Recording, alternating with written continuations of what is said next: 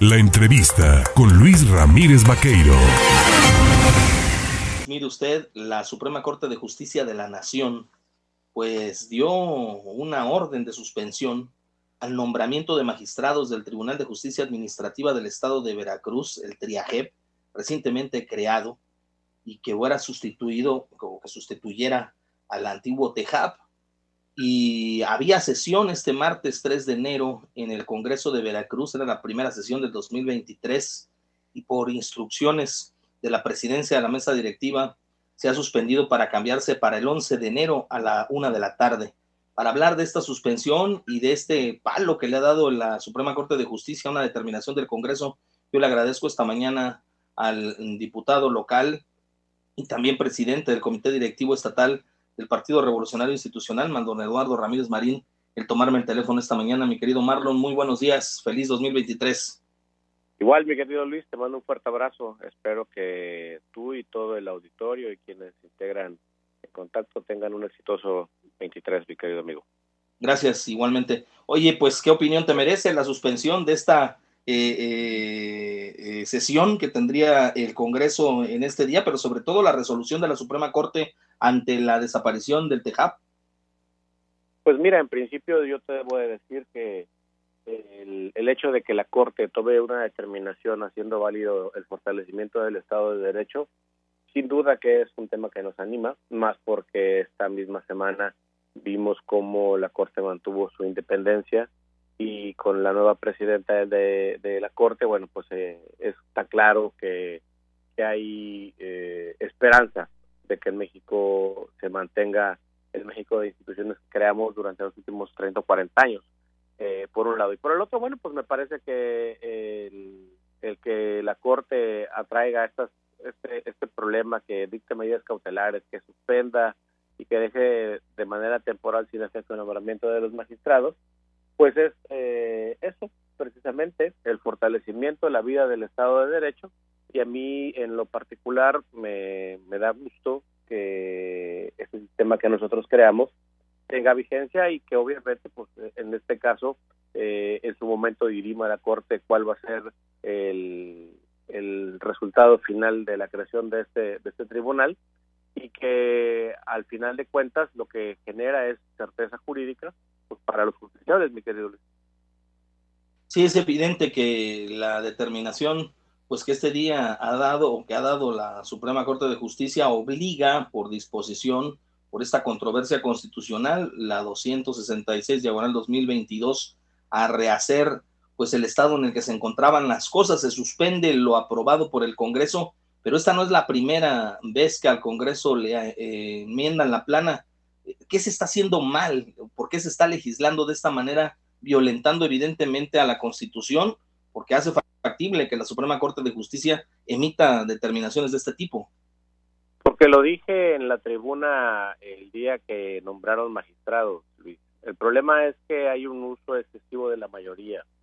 Me parece que hay determinaciones y hay eh, cosas que se han votado solamente por el hecho de que le dan los números para votarlo. No sé si me explico, Luis. Eh, hay cosas que, que debieran de ser eh, de mayor profundidad, de mayor análisis.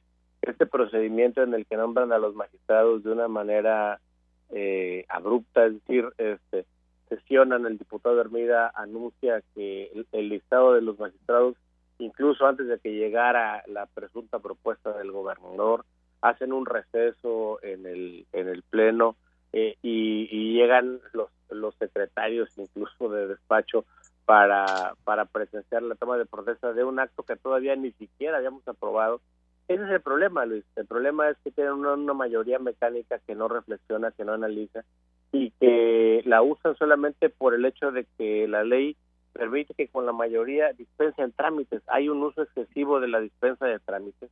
Pasan los eh, los dictámenes a la mera hora y la verdad es que eso lejos de, de enriquecer el, el, proceso legislativo de Veracruz, pues evidencia esto que está ocurriendo, ¿no?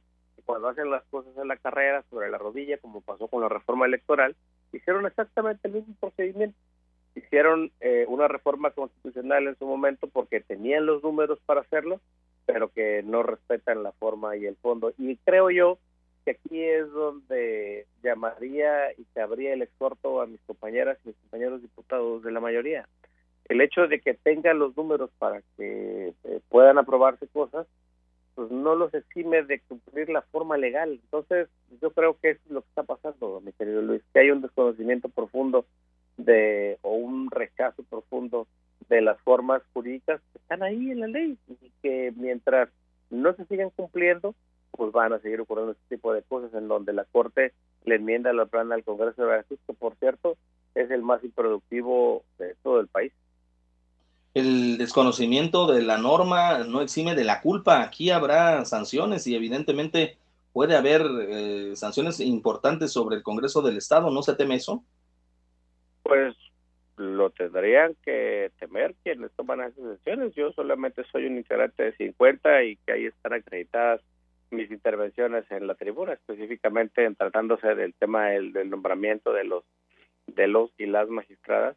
Y fui muy claro de, decir que, me parecía que era un exceso, ¿no? Pero al final de cuentas, lo que nos debe de ocupar a todos quienes integramos esta, esta, esta legislatura es que se caracteriza y pasa la historia por ser realmente una legislatura que eh, impulse cosas del, bienestar. Mira, yo tengo detenida una iniciativa que presenté al, a la ley de aguas del Estado para que se modificaran eh, algunas cosas y le beneficiara directamente a los usuarios de, del agua en todo el Estado, particularmente en hospitales y en escuelas, y al día de hoy este, siguen sin dictaminarse, ¿no? Entonces, me parece que, como bien tú lo dices, eh, el desconocimiento de la ley no se, no se estima del cumplimiento y ya tendrá que venir en su caso y en, el momento oportuno pues la, la, responsabilidad de quien la tenga. Eh, yo no quisiera detenerme en esa parte, pero sí quiero ser muy enfático en que vale mucho la pena que utilicemos el tiempo que nos queda en el Congreso de Veracruz para, para hacer cosas que le beneficien a los veracruzanos. Marlon Ramírez Marín, diputado local del Partido Revolucionario Institucional y presidente de este comité directivo estatal, te agradezco el tomarnos el teléfono y darnos tu visión respecto a esta sentencia de la Suprema Corte de Justicia de la Nación que ha resuelto pues el volver las cosas cuanto respecta al Tribunal Estatal de Justicia Administrativa en Veracruz, votado por el propio Congreso. Te agradezco. Muy, muy por el contrario, muchas gracias Luis, un abrazo para todos. Gracias, buen 2023.